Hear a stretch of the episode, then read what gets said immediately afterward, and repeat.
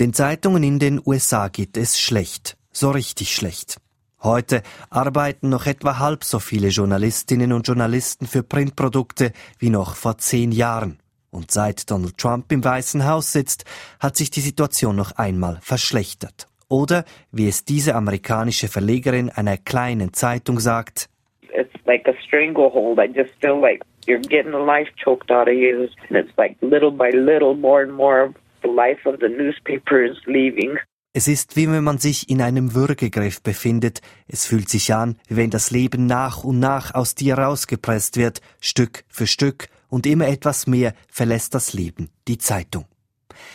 Diese Zeitung heißt Teton Times. Und die Geschichte dieser kleinen Zeitung, irgendwo im Grenzgebiet zwischen Nord- und Süddakota, ist typisch für das, was derzeit in den USA passiert.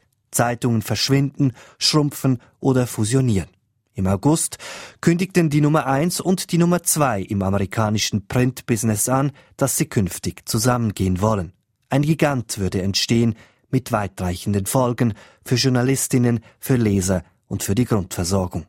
Das Mediengeschehen in den USA, das ist jetzt Thema im Medientalk. Uns gibt's auch im Abo als Podcast SRF News. Mein Name Salvador Atassoy. SRF News Medientalk. Zugegeben, das Leben aushauchen, das war ein etwas gar harter Einstieg und manch eine oder manch einer mag einwenden, nein, so schlimm ist es nun auch wieder nicht. Stimmt, aber es stimmt eben auch nicht. Wie es zu diesem Widerspruch kommt und wie er sich auflöst, das wird uns gleich näher beschäftigen. Zuerst aber möchte ich einmal ein Gefühl dafür bekommen, was das heißt, Medien in den USA. Wie konsumieren Menschen Neuigkeiten? Ist das anders wie bei uns? Gibt es noch Zeitungen und wenn ja, wo? Simple Dinge halt, aber wichtig, um zu verstehen, was da jetzt gerade passiert. Matthias Kündig ist unser USA-Korrespondent. Seit ziemlich genau einem Jahr wohnt er nun im südlichsten Zipfel des Landes in Miami in Florida. Was fällt ihm zum Stichwort Medien ein? Spontan kommen mir drei Wörter in den Sinn. Smartphone, Smartphone und nochmals Smartphone und das jederzeit pausenlos und überall. Äh, nein, natürlich äh, ganz ernsthaft. Äh, das Smartphone ist tatsächlich ein unverzichtbares, überlebenswichtiges Universalgerät im, im Alltag. Ähm, also ich kann nur zwei kleine Beispiele machen. Es gibt Parkplätze, wo man nur mit dem Smartphone bezahlen kann, mit einer App, die Pay by Phone heißt. Oder am letzten Freitag war ich im Kino und äh, das Ticket konnte man nicht mehr an einem Schalter oder an einer Kasse kaufen, sondern man musste das äh, aufs Handy laden. Ähm, auch im Alltag sieht man eigentlich dauernd Leute mit dem Bildschirm vor dem Gesicht, auf der Straße, im öffentlichen Verkehr und vor allem auch im Auto, denn die äh, US-Amerikaner verbringen ja viel Zeit äh, hinter, dem, Steuer. Und zum Beispiel hier in Florida ist Text and Drive, also SMS schreiben während dem Fahren, eigentlich erst kürzlich verboten worden. Und äh, das hat bis jetzt aber kaum Wirkung gezeigt. Also ich sehe täglich noch Menschen, die SMS schreiben bleiben hinter dem Steuer. Ähm, es wird viel gechattet vor allem, telefoniert, Spiele gespielt, aber das Smartphone ist eben auch die Medienplattform Nummer eins, äh, vor allem Zugang über die sozialen Netzwerke. Also dort werden auch Artikel verschickt, Filmchen verschickt ähm, ja, wie wir das zum Teil auch aus der Schweiz kennen. Zu Hause, interessanterweise, sind die klassischen Medien wie Fernsehen oder Radio aber nicht vollständig verschwunden. Ich war im Januar in einer Airbnb-Wohnung und da gab es tatsächlich sieben Fernseher, die installiert waren. Aber auf diesen Fernsehen, da schaut man eben zeitversetzt, on demand, wann es passt. Äh, man schaut zum Beispiel Serien auf Netflix oder schaut sich Filme über YouTube an. Klingt eigentlich vieles wie bei uns. Nur beim genauen Hinhören gibt es dann eben doch Unterschiede, denn wenn alle aufs Handy starren, wer liest dann noch Zeitungen? Hier in Miami habe ich offen gestanden in der Öffentlichkeit noch nie einen Zeitungsleser oder eine Zeitungsleserin gesehen. Äh, ich wüsste auch nicht, wo es Zeitungskioske gibt. Ähm, der einzige Ort, wo man Zeitungen kaufen kann, das ist in Supermärkten.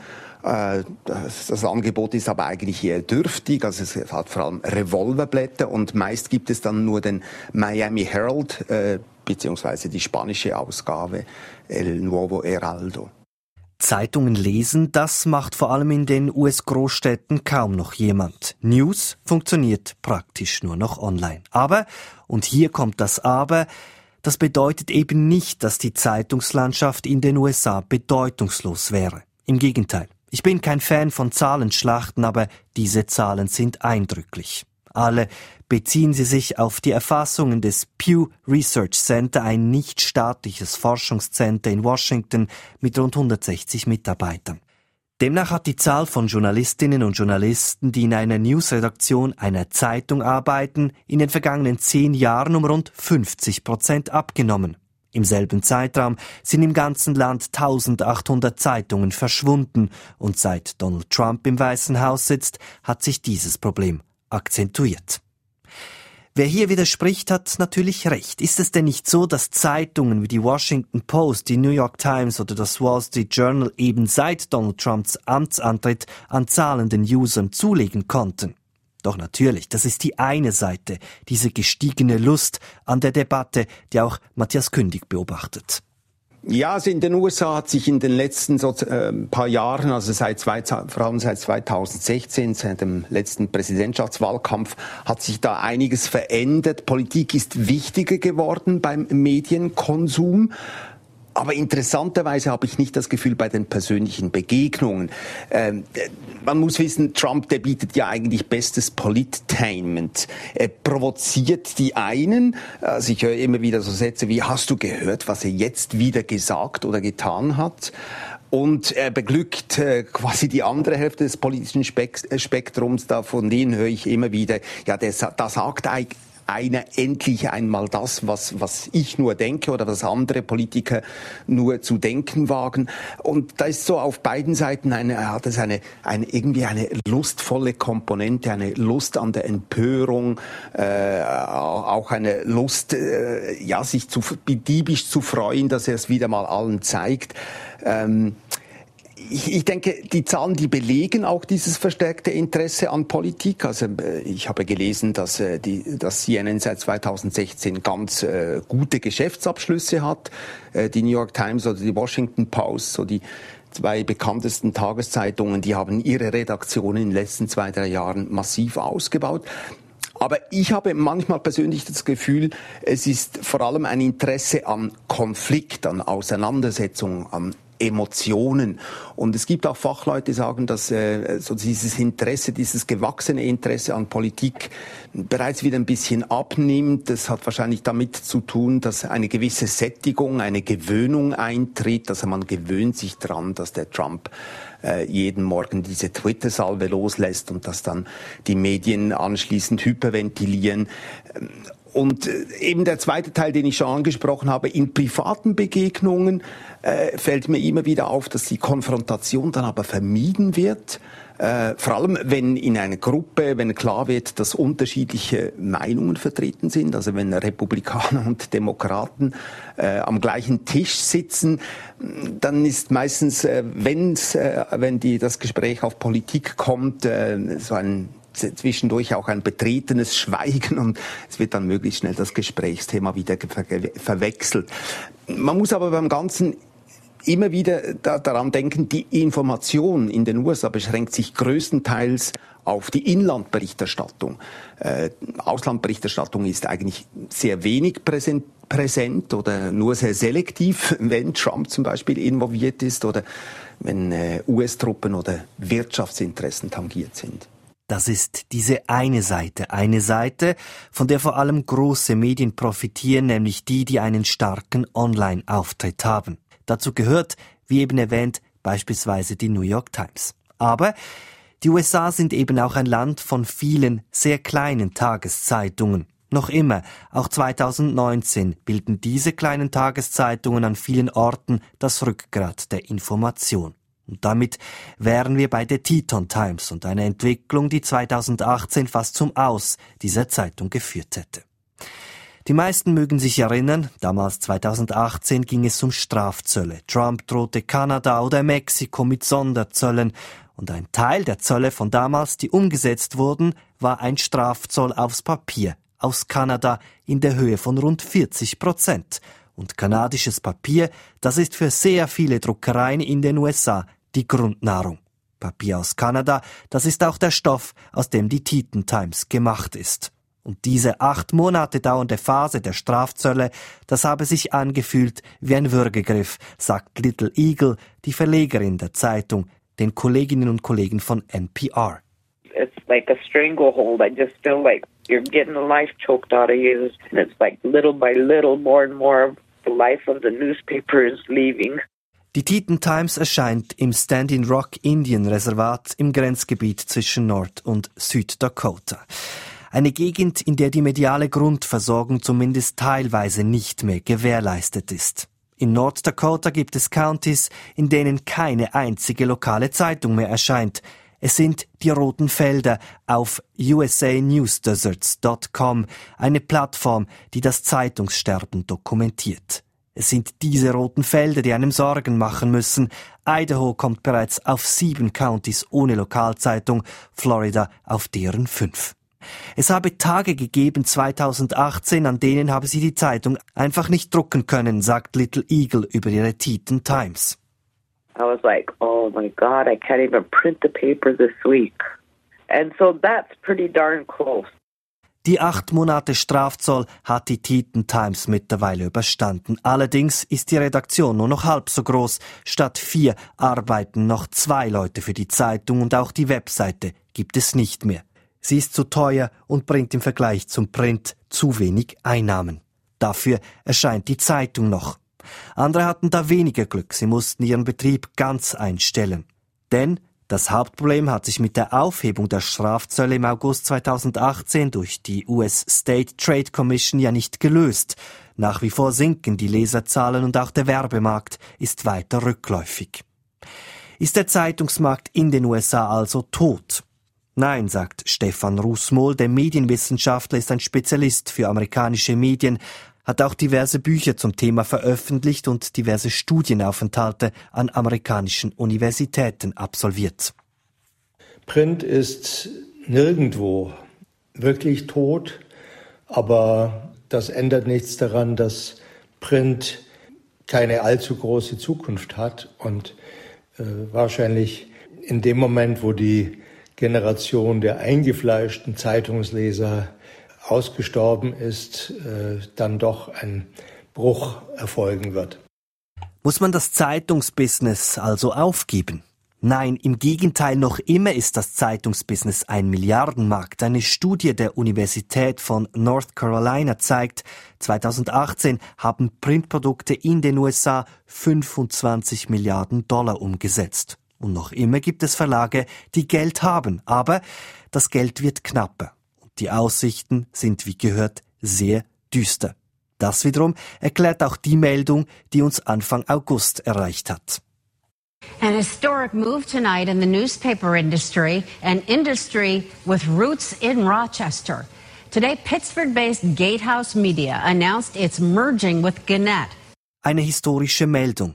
Gannett und Gatehouse wollen künftig zusammengehen, so berichtet es ein lokaler Fernsehsender. Das würde bedeuten, die Nummer zwei und die Nummer eins im amerikanischen Zeitungsbusiness würden zu einem Giganten verschmelzen, sollten den Aktionäre und die Aufsicht grünes Licht geben.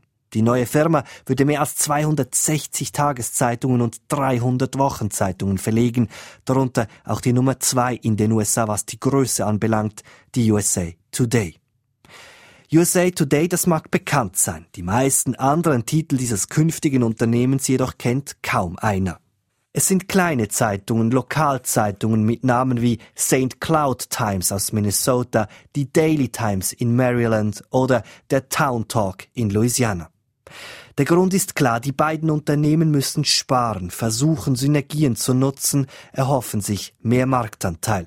Nur wie geht das? Wie kann man Synergien sparen, wenn die Redaktionen hunderte von Kilometern auseinander liegen?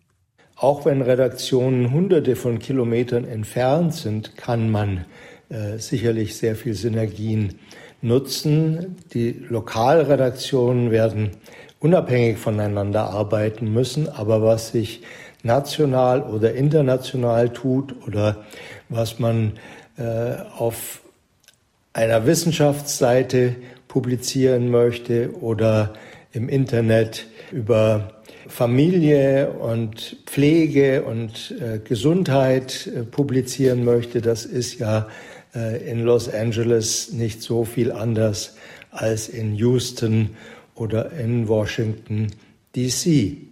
Sagt Stefan Russmohl. Das Problem in diesem Fall ist, oft haben verschiedene Redaktionen nur noch einen gemeinsamen Chefredaktor. Ein Chefredaktor, der für Produkte verantwortlich ist, die weit auseinander liegen. Amerikanische Medienwissenschaftler sprechen dann von sogenannten Ghost Papers, Zeitungen, deren Chefinnen und Chefs die Berichtsgebiete gar nicht mehr im Detail kennen können. Das Unternehmen aus Gannett und Gatehouse hat das Sparziel definiert. 300 Millionen Dollar sollen es sein. Pro Jahr. Ein Stellenabbau hat das Unternehmen noch nicht angekündigt. Gewerkschaftsvertreter gehen aber davon aus, dass dieser noch folgen dürfte. Sowieso bemerken Experten, dürfte es Gatehouse eher um die Immobilien von Gannett gehen, wie um die Zeitungsprodukte. Denn hinter Gatehouse steht der New Yorker Hedgefonds Alden Global Capital, den die deutsche Taz gerne als Heuschrecke bezeichnet, als Schwarm, der alles niederfrisst und dann weiterzieht. Was also bedeutet das nun alles für die mediale Grundversorgung in den USA? Ist diese überhaupt noch gewährleistet? Ja, äh, die mediale Grundversorgung in den USA ist sicherlich ein Stück weit prekär, weil ein gut funktionierender, gut ausgestatteter öffentlicher Rundfunk, so wie wir ihn in der Schweiz haben, fehlt. Andererseits, wenn man sich in den Nachbarländern umguckt, ist dieser öffentliche Rundfunk sehr oft ein Staatsrundfunk und dann trägt er zur medialen Grundversorgung auch nicht sehr viel mehr bei als Regierungspropaganda. Insofern wäre ich sehr vorsichtig mit der Bewertung, dass Demokratie der USA medial unterversorgt ist. Äh, aber es stimmt natürlich schon, wenn man genau hinschaut, dass sehr mächtige Akteure, zum Beispiel der TV-Sender Fox, ja einen Einfluss nehmen und es oft auch eben mit der Wahrheit nicht sehr genau nehmen, was zur Besorgnis letztendlich dann doch Anlass gibt.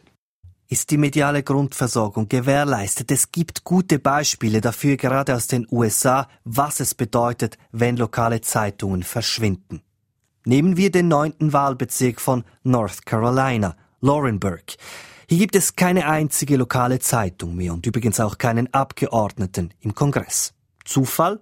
Nein, sagt die Wissenschaft, ein Stimmenbetrug bei der Wahl 2018 wurde zu spät entdeckt, auch deswegen, weil es kaum jemanden gab, der hätte darüber berichten können. Penelope Abernathy, Professorin an der Universität von North Carolina, erklärte dies in einem Interview mit den Kolleginnen und Kollegen vom ZDF so. Wenn es keine Regional- und Lokalzeitungen mehr gibt, dann ist das fruchtbarer Boden nicht nur für fehlende Transparenz, sondern auch für mögliche Korruption. Kombiniert man die Aussagen der Medienwissenschaftlerin mit den roten Flecken auf der Karte von usanewsdeserts.com, nun ja, davon kann man sich auch selbst ein Bild machen.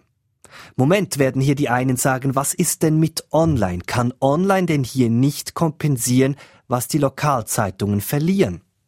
Ja, ich glaube, was den Verlust an Arbeitsplätzen anlangt, ist äh, statistisch schon sehr klar belegt, dass die neuen Projekte nicht kompensieren können äh, die Arbeitsplatzverluste, die in traditionellen Redaktionen entstanden sind. Und das Traurige ist ja im Übrigen, dass selbst ja Start-ups wie BuzzFeed, die noch vor kurzem in den grünen Klee jubiliert wurden, äh, inzwischen an einem Punkt angelangt sind, wo sie äh, auch wieder Leute entlassen müssen sagt Stefan Rusmull. Wenn man das in Zahlen übersetzt, zwischen 2008 und 2017 wuchs der Online-Bereich um fast 80 Prozent. In absoluten Zahlen jedoch ist es vergleichsweise wenig, nämlich von 7400 Angestellten auf 13.000. Gleichzeitig wurden im Print mehr als 30.000 Arbeitsplätze gestrichen. Online mag den Verlust also abfedern, stoppen kann er den realen Verlust an journalistischen Arbeitsplätzen jedoch bei weitem nicht. Und wo wenige Journalisten arbeiten, wird halt auch weniger recherchiert. Die Frage ist also, wann ist die Schwelle erreicht? Die Schwelle, an der sich die Stellen, die im Journalismus verschwinden, von den neu geschaffenen Arbeitsplätzen aufheben lassen. Wann Grenzen erreicht sind, äh,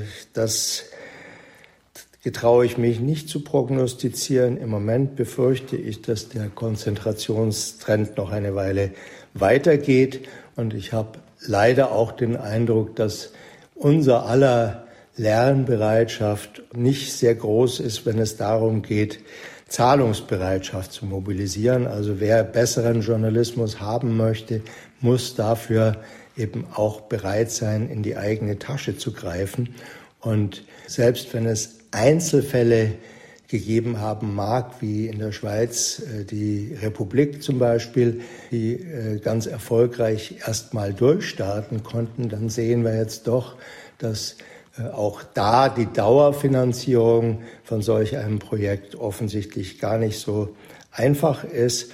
Und deshalb denke ich, müssen wir uns auf Zeiten einrichten, wo weiterhin die Zahlungsbereitschaft für Journalismus nicht allzu groß ist und wo es an solcher Zahlungsbereitschaft fehlt, wird automatisch dann auch die Qualität sinken. Sagt der Medienwissenschaftler Stefan Russmull. In den USA jedoch hat das durchaus auch seine positiven Seiten. Der Innovationsdruck ist enorm hoch, genauso wie die Toleranz, mit neuen Ideen scheitern zu dürfen. Denn eigentlich hat man ja keine andere Wahl. Oder anders gesagt, so gesehen sind Plattformen wie Facebook oder Google nichts anderes als die logische Fortsetzung dieser Entwicklung. Und nicht nur das. Noch immer hätten die amerikanischen Zeitungen den europäischen einiges voraus, sagt unser Korrespondent in Florida, Matthias Kündig.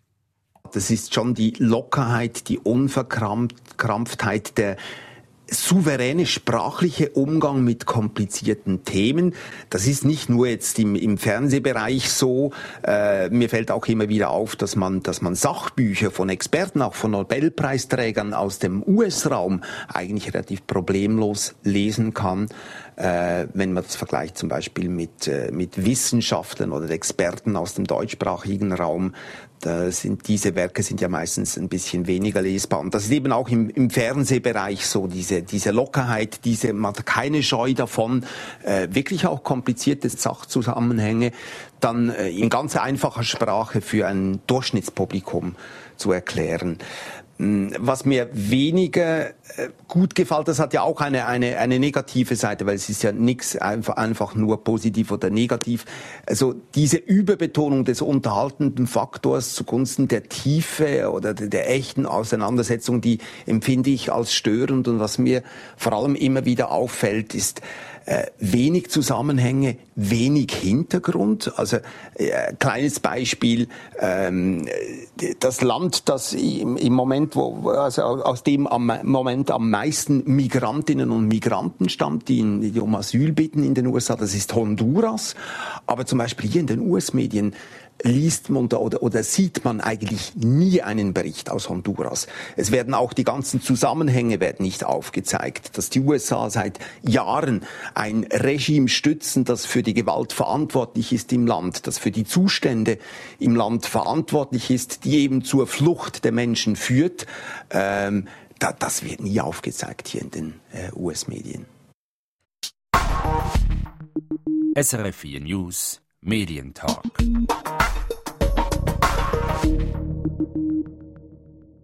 Das war's vom Medientalk im August. Weitere Infos finden Sie online, genauso wie der Hinweis fürs Abonnement als Podcast srfnews.ch. Moderation und Produktion Salvador Atassoy.